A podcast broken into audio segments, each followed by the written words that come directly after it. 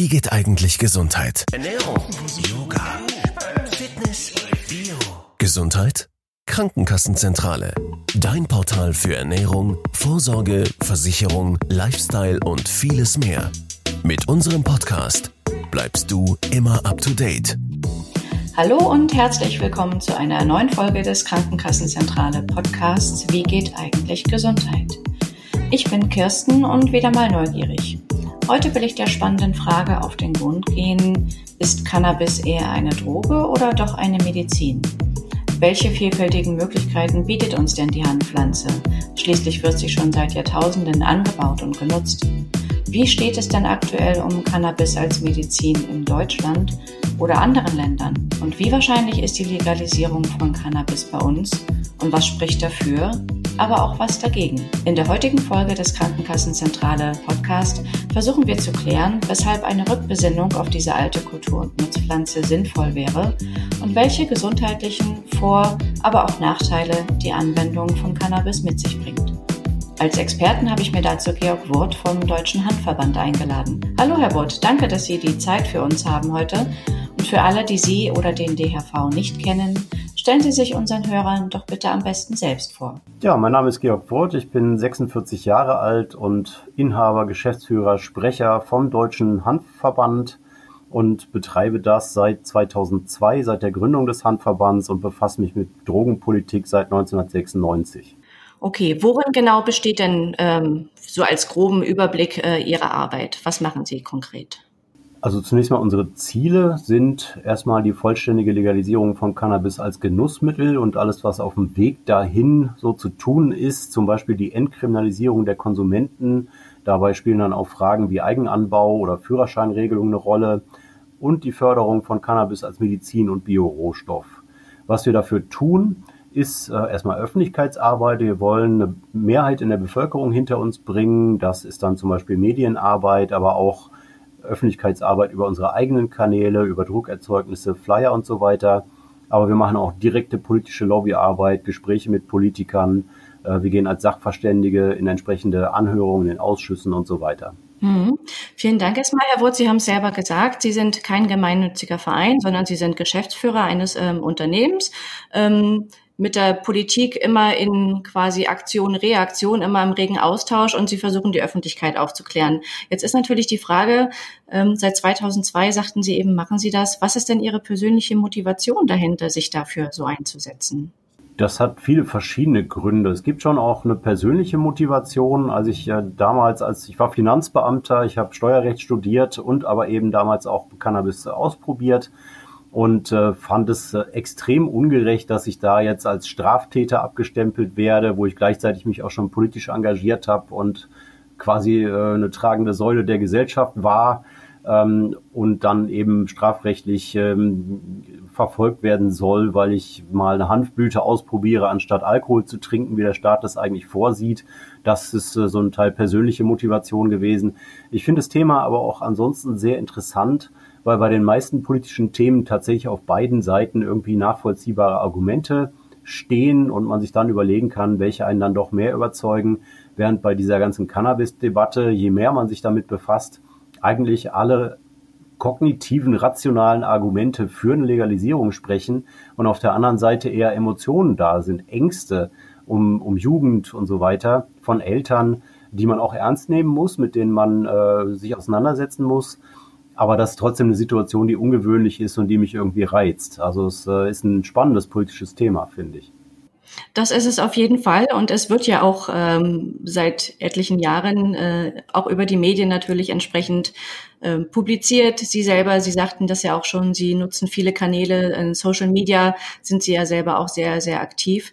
Ähm, es geht um Cannabis. Cannabis ist äh, ein anderer Begriff im Grunde genommen für die Hanfpflanze und das ist an sich ja eine sehr, sehr alte Kultur und Nutzpflanze, die äh, früher schon angebaut wurde, um auch äh, zum Beispiel Stoff äh, daraus zu machen und äh, solche Dinge. Hm, wo sehen Sie denn den größten Nutzen dieser Pflanze?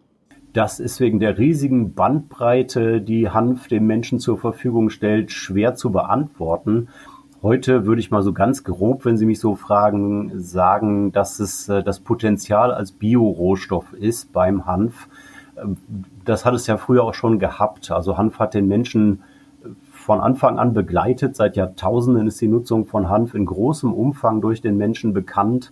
Ähm, auch die ganze Globalisierung mit den Segelschiffen damals, die Kolonialisierung und so weiter, hätte es ohne Hanf gar nicht gegeben.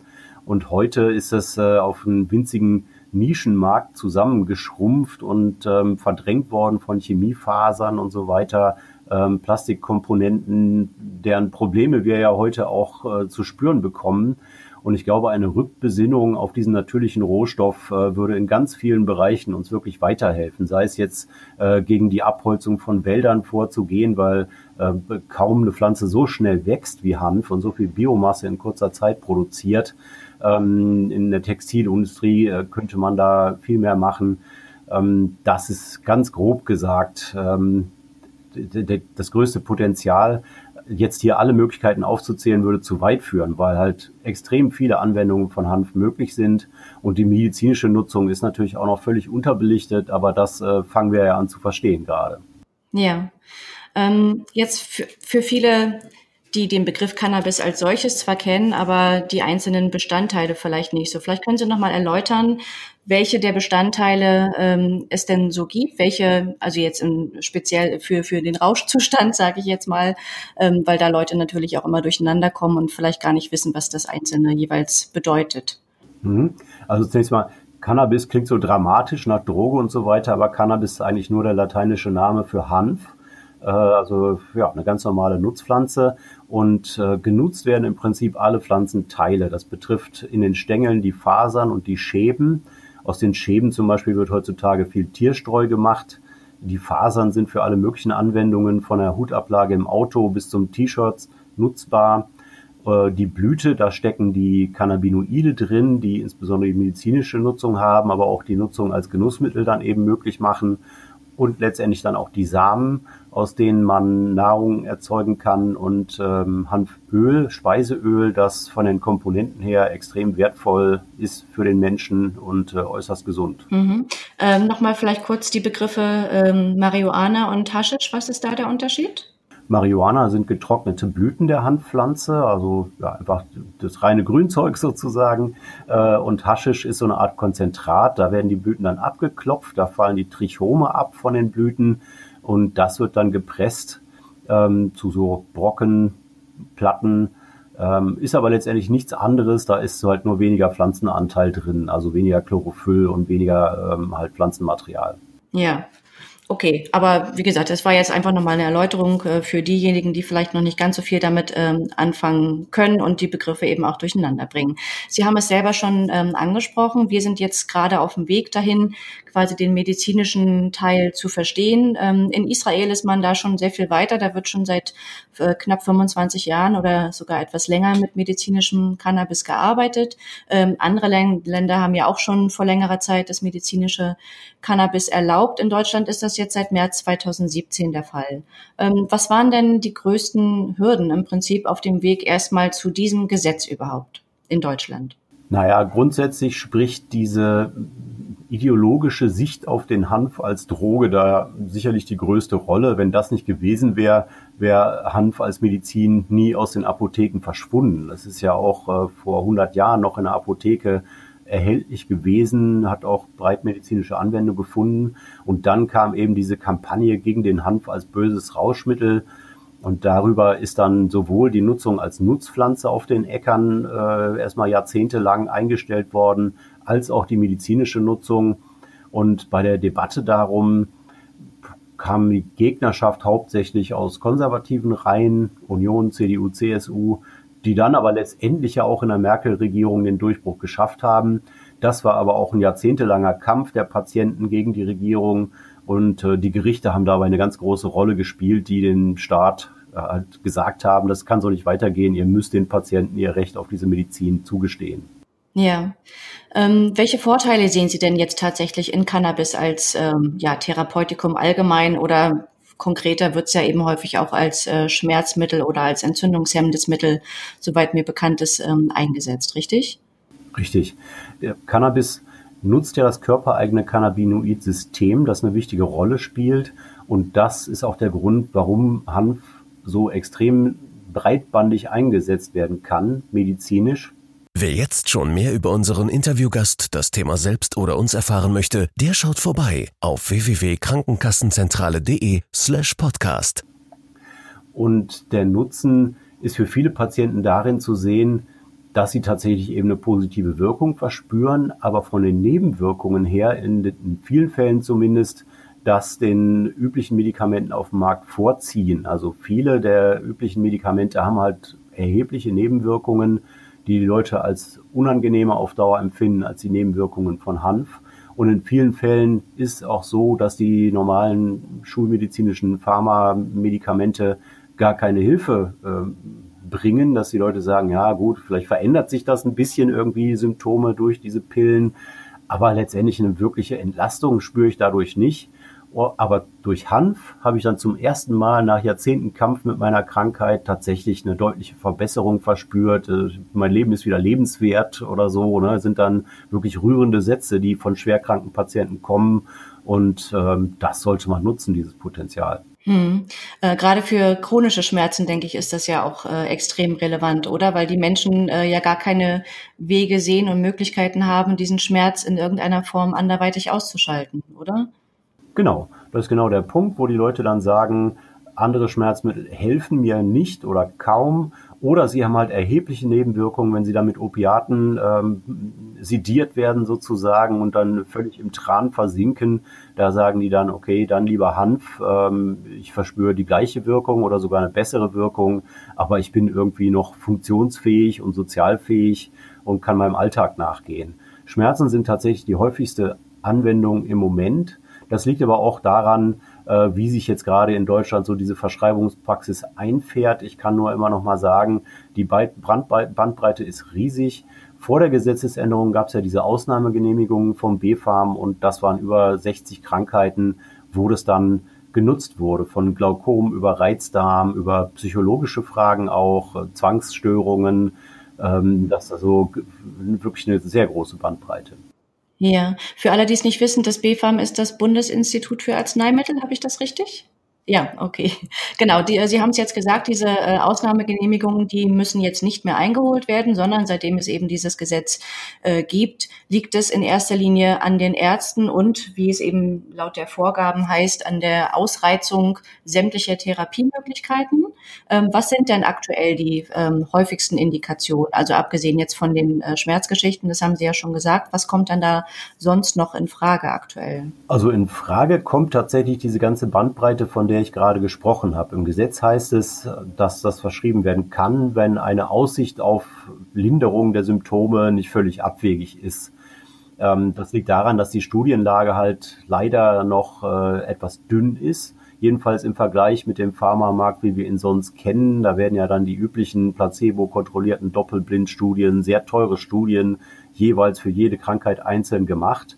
Und das Problem dabei ist, dass das eben nur von der Pharmaindustrie gemacht wird, wenn es über eine Patentierung entsprechend eingepreist werden kann, diese hohen Forschungskosten. Und da Hanf eben Naturprodukt ist, kann es nicht entsprechend patentiert werden und es lohnt sich für die Pharmaindustrie nicht, diese Forschung zu machen. Da müsste eigentlich öffentliche Forschung greifen an den Unis und so weiter. Gilt im Prinzip für alle Naturheilmittel, nicht nur für Hanf. Und deswegen haben wir da eher Fallbeispiele, kleinere Studien und so, die auch Hinweise geben, dass es hilft mal ganz abgesehen von Tausenden von Patientenberichten, die auch wir jeden Tag beim Handverband am Telefon haben, diese Leute, die uns die Geschichten erzählen. Für uns ist es eindeutig, dass es äh, eben diese Bandbreite hat. Äh, aber es gibt eben die Studien nicht. Ähm, deswegen sind Ärzte und Ärzteverbände da ein bisschen zurückhaltend. Abgesehen davon, dass auch bürokratische Hürden für die Ärzte äh, eine hohe Hemmschwelle sind gerade beim, bei der ersten Verschreibung müssen sie sich da sehr intensiv einlesen, was sie da machen können, was sie nicht machen können. Dann geht dieser Kampf mit den Krankenkassen los. Wir haben ja da eine ähm, Bestätigungsquote, eine Genehmigungsquote von ungefähr zwei Drittel. Das heißt, ein Drittel wird abgelehnt. Und die genehmigen halt hauptsächlich Schmerzpatientenfragen und lehnen die anderen Sachen ab. Ähm, und das wiederum zieht die Ärzteschaft hinterher, dass sie dann sagen, ja, okay, ähm, bei Schmerzen verschreibe ich es halt und bei anderen Krankheiten eben nicht. Und dadurch lassen wir uns eben viele Anwendungsmöglichkeiten entgehen. Oder die Patienten lassen sich das privat verschreiben, müssen selbst bezahlen. Und da, da haben wir dann natürlich wieder auch Probleme mit den extrem hohen Kosten pro Gramm in der Apotheke in Deutschland. Aber ja, es gibt eben viele Hürden für die Ärzte. Auch das Praxisbudget spielt dabei eine Rolle, dass dann, wenn sie viele Cannabis-Patienten haben mit relativ hoher Verschreibung, dass sie dann ihr Budget sprengen und so weiter.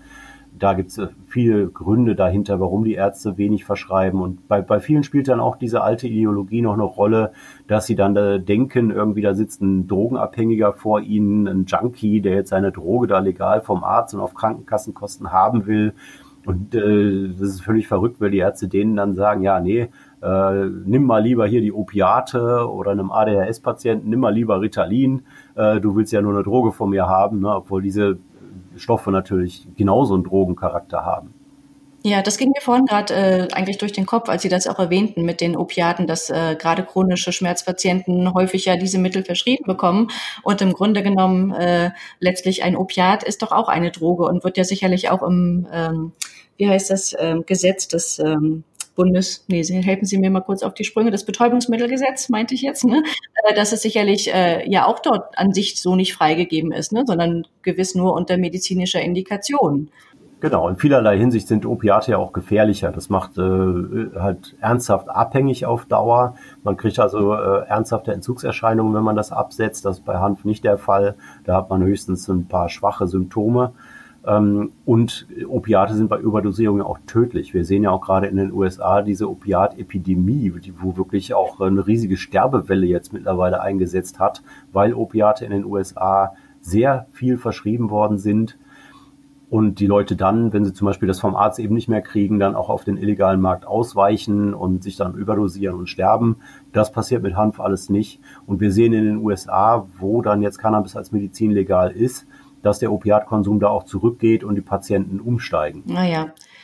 Ähm, USA, wir gehen mal äh, ins Nachbarland Kanada. Ähm, der Sprung ist jetzt auch ein bisschen größer. Wir sind jetzt nicht mehr nur beim medizinischen Cannabis, sondern seit Oktober vergangenen Jahres, Oktober 2018, ist in Kanada äh, als erstes großer, äh, großer Staat der westlichen Welt sozusagen ähm, im gesamten Land der private Konsum äh, legal.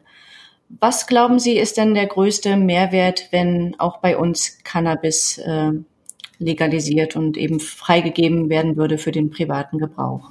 Da gibt es so viele Profiteure, dass im Prinzip diese Frage nach dem größten Mehrwert im Auge des Betrachters liegt. Ich würde sagen, die Konsumenten haben den größten Mehrwert, weil sie einfach besser geschützt sind, einfach von einer ähm, Produktqualität her zum Beispiel, dass sie dann eben geprüfte Ware bekommen, wo sie dann von ausgehen können, da sind keine Düngerrückstände drin, keine Pestizide, keine Schimmelsporen äh, und so weiter keine Streckmittel vor allen Dingen. Auf dem illegalen Markt wird ja teilweise auch noch Stoff zugesetzt, um das Gewicht zu erhöhen. Dann wird es halt richtig gefährlich für die Gesundheit. Und die Leute sind halt befreit von der Strafverfolgung. Das ist ja auch ein Punkt. In Deutschland ist die Strafverfolgung ziemlich massiv und das hat massive Auswirkungen auf die Lebenswege der Menschen zum Teil. Von daher würde ich sagen, die Konsumenten haben den größten Nutzen. Aber wenn Sie jetzt äh, einen Wirtschaftsprofessor fragen vielleicht oder einen FDP- oder CDU-Politiker, der wird vielleicht den größten Nutzen im Wirtschaftsfaktor sehen. Da werden ja massenhaft Arbeitsplätze auch geschaffen in so einem Markt. Da werden Steuern eingenommen in so einem Markt. Der Staat profitiert auch als solches finanziell. Wir sehen in Colorado zum Beispiel, dass von den Steuereinnahmen jetzt Schulen saniert werden. Auch das natürlich ein Riesenvorteil. Und man könnte auch sagen, die Zurückdrängung von kriminellen Strukturen ist der größte Vorteil ähm, je nachdem, wo man da hinguckt, Mexiko zum Beispiel, da sieht man ja, dass im Prinzip dieser Drogenkrieg, die, die Verdrängung von Substanzen auf den Schwarzmarkt riesige Kartelle hervorgebracht hat, die dann auch ähm, metastasieren sozusagen in andere Kriminalitätsbereiche, weil sie einfach prall gefüllte Kriegskassen haben. Das Phänomen ist in Deutschland nicht ganz so stark ausgeprägt, aber auch hier ist das natürlich ähm, eine Sache, ein Geschenk für, für kriminelle Strukturen, dass man sagt, da gibt es einen Milliardenmarkt mit Millionen von Konsumenten, äh, das überlassen wir euch mal, äh, macht ihr mal. Und der einzige Einfluss, den der Staat darauf nimmt, äh, ist, dass ab und zu mal ein Dealer rausgenommen wird, der wird sofort ersetzt, aber ansonsten hält sich der Staat völlig raus aus der Nummer. Ähm, da würde ich sagen, Regulierung ist in jedem Fall besser als der völlig freie Markt, den wir jetzt haben. Ja, zumal äh, das darf man sicherlich auch nicht äh, unbeachtet lassen, letztlich dann äh, in Justizkreisen ähm, auch eine große Entlastung da wäre, oder? Weil wenn nicht mehr jeder kleine äh, Cannabis-Besitzer, der irgendwie erwischt wird, vor Gericht landet äh, oder landen würde, dann wäre das doch eine große Entlastung, auch für die Gerichte, die ja sowieso äh, in vielen Fällen überlastet sind, oder? Wir hatten letztes Jahr über 200.000 Strafverfahren wegen Cannabis, davon 166.000 wegen konsumbezogener Delikte. Also der, der mit Abstand größte Teil, 80 Prozent ungefähr, bezieht sich nur auf die Konsumenten und nicht auf die Dealer. Das widerspricht auch im Prinzip der Aussage der Politik, dass man ja eigentlich die, die Konsumenten seien ja entkriminalisiert und man wolle ja nur äh, die Handelsstrukturen stören und die Dealer fangen. Das ist nicht der Fall. Also die, der Großteil dieser, dieses Aufwandes bezieht sich auf einfache Konsumenten. Äh, und natürlich ist das auch eine Bremse für sonstige Polizeiarbeit. Äh, letztendlich auch für die Gerichte, auch wenn jetzt nicht alle Fälle auch bei den Gerichten landen. Aber natürlich äh, könnten die einiges an Kapazität freimachen, wenn sie das nicht machen müssten. Ähm, Sie haben ja mittlerweile ähm, vielleicht auch seit längerem schon auch ähm, etliche Unterstützer durchaus aus Polizeikreisen oder auch vom Bund der Kriminalbeamten, äh, hatte ich im vergangenen Jahr schon mal gelesen. Führen Sie das jetzt in erster Linie auf Ihre Aufklärungsarbeit zurück oder einfach auch äh, darauf, dass die Leute eben auch mit offenen Augen quasi durch die Welt gehen und einfach sehen, was das vielleicht für ein äh, oder den Sinn und Unsinn vielleicht in Frage stellen? Also ich würde jetzt nicht sagen, dass wir da als Handverband der größte Faktor in dieser Entwicklung sind. Sicherlich auch auch einer. Ich war zum Beispiel auch mal auf dem Kongress vom Bund Deutscher Kriminalbeamter dabei bei so einer Diskussion. Aber natürlich äh, gibt es viele Polizisten, die gerade die Jüngeren, die im Freundeskreis auch Cannabiskonsumenten haben, die sehen, die, die Leute äh, kommen jetzt nicht auf die schiefe Bahn, die sind ansonsten nicht kriminell. Äh, warum soll man die verfolgen? Und äh, ja, die da selber wenig Sinn drin sehen und dann in manchen Fällen sogar sehen, welche negativen Auswirkungen das auf das Leben der Leute hat und die gleichzeitig eben auch sehen, okay, wo gibt's denn wirklich äh, kriminelle Straftaten, wo man gar nicht mehr so hinterherkommt als Polizei ähm, und die wollen sich dann eben darauf auch lieber konzentrieren. Aber es gibt halt in der Polizei auch noch viel Widerstand, gerade die Älteren äh, und die, die eben in wichtigen Positionen sitzen bei der Polizei, Drogenfahnder, die das zum Beispiel 20, 30 Jahre gemacht haben und immer der Meinung waren, sie tun da was Gutes für die Gesellschaft, für die Jugend, die denen fällt es natürlich schwer, jetzt zu sagen, okay, äh, das, das war eigentlich völlig sinnlos, meine Arbeit der letzten Jahrzehnte, die kommen dann schon in eine schwere Sinnkrise, ähm, bevor sie das dann äh, letztendlich ähm, ja, einsehen, äh, dass es alles nichts gebracht hat. Ja, das ist natürlich durchaus nachvollziehbar, ne? dass dann, wenn, wenn das eigene Lebenswerk sozusagen in Frage gestellt wird, dass man da auch vielleicht erstmal ablehnend ähm, reagiert. Aber grundsätzlich äh, sind wir offensichtlich da auf einem guten Weg, glaube ich, was die Unterstützung anbelangt von verschiedenen Seiten. Ähm, was glauben Sie, ist denn jetzt der nächste äh, große oder kleine Schritt, der in Deutschland ähm, jetzt zu erwarten ist? Also es gibt drei Anträge im Deutschen Bundestag, die gerade diskutiert werden, die schon seit einem Jahr da liegen übrigens. Ähm, das ist äh, das Cannabis-Kontrollgesetz der Grünen. Das ist aus der letzten Legislaturperiode. Das haben sie nochmal vorgelegt. Das ist also ein sehr umfangreicher Gesetzentwurf zur vollständigen Regulierung des Cannabismarktes. Das ist wirklich auch lesenswert. Zum ersten Mal in Deutschland eine Grundlage für die Diskussion mit allen möglichen Detailfragen. Wie viele Pflanzen darf ein Privatmensch anbauen? Wie machen wir das mit den Steuern? Wer darf einen Shop eröffnen? Wer darf produzieren und so weiter? Weiter. Also eine sehr umfangreiche, grundsätzliche Sache.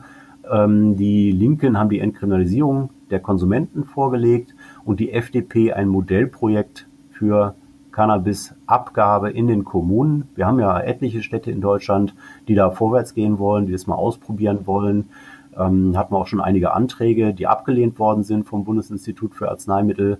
Daher braucht es also eine rechtliche Klarstellung, dass solche Modellprojekte möglich sind. Und das könnte ich mir durchaus vorstellen, dass ähm, wir an den Punkten weiterkommen, dass es solche Modellprojekte in absehbarer Zeit gibt und dass es zu einer ernsthaften Entkriminalisierung der Konsumenten kommt. Also nicht so wie es jetzt ist, dass man irgendwie so schwiemelig sagt, ja, die Staatsanwaltschaft soll die Verfahren einstellen bei geringen Mengen zum Eigenverbrauch. Und ob sie das am Ende machen oder nicht, äh, ist dann in jedem Bundesland anders, sondern dass man wirklich sagt, okay, äh, bundesweit einheitlich die gleiche Grenze und das gleiche Verfahren und am besten dann gar keine Straftat mehr, sondern was eben auch diskutiert wird, Herabstufung zur Ordnungswidrigkeit, dass man dann eben Bußgeld bezahlt, wie beim Falschparken oder so, aber eben nicht sofort in der Kriminalakte bei der Polizei dann irgendwo einen Eintrag hat ähm, und das möglicherweise sogar im erweiterten Führungszeugnis landet. Man darf dann nicht mehr mit Jugendlichen arbeiten und so, wenn man da im Urlaub mal einen Joint geraucht hat. Ähm, das sind schon Schritte, die kommen näher, die könnten vielleicht demnächst tatsächlich Realität werden oder auch eine Veränderung der Führerscheinregelung, die im Moment eben so aussieht, dass massenhaft nüchterne Cannabiskonsumenten, also am nächsten oder übernächsten Tag, nachdem sie konsumiert haben, völlig nüchtern Auto fahren. dann aus dem Verkehr gezogen werden, Führerschein dauerhaft abgenommen bekommen, weil der Grenzwert extrem niedrig ist und da die Restwerte im Blut dann da äh, noch eine Drogenfahrt unterstellen. Das ist auch ein Punkt, wo ich zumindest hoffe, dass ähm, in absehbarer Zeit sich was ändert. Ja, das ist tatsächlich ein Nachteil auch ne, der Pflanze letztlich, dass sie, ähm, dass der Abbau ähm, länger erfolgt und so wird somit der Nachweis ähm, länger möglich ist als bei Alkohol, oder? Genau, das hat damit zu tun, dass der Abbau bei Alkohol linear ist, also diese berühmten 0,1 Promille pro Stunde ähm, bis null. Und bei äh, THC sind das eher Halbwertzeiten. Also am Anfang geht es ganz schnell runter und hinten raus wird die Kurve ganz flach. Das heißt, äh, wenn die Wirkung schon längst nachgelassen hat, hat man immer noch Restmengen von THC im Blut, die aber überhaupt keine Auswirkungen mehr auf die Fahrtauglichkeit haben. Und das hat der Gesetzgeber im Prinzip äh, nicht mit beachtet bei diesem einen Nanogramm THC pro Milliliter Blut, wo im Moment schon eine Drogenfahrt angenommen wird. Daher brauchen wir eine Angleichung zu Alkohol, dass man wirklich sagt, okay, äh, wir setzen den Grenzwert da an, wo tatsächlich ein Risiko im Straßenverkehr auch angenommen werden kann.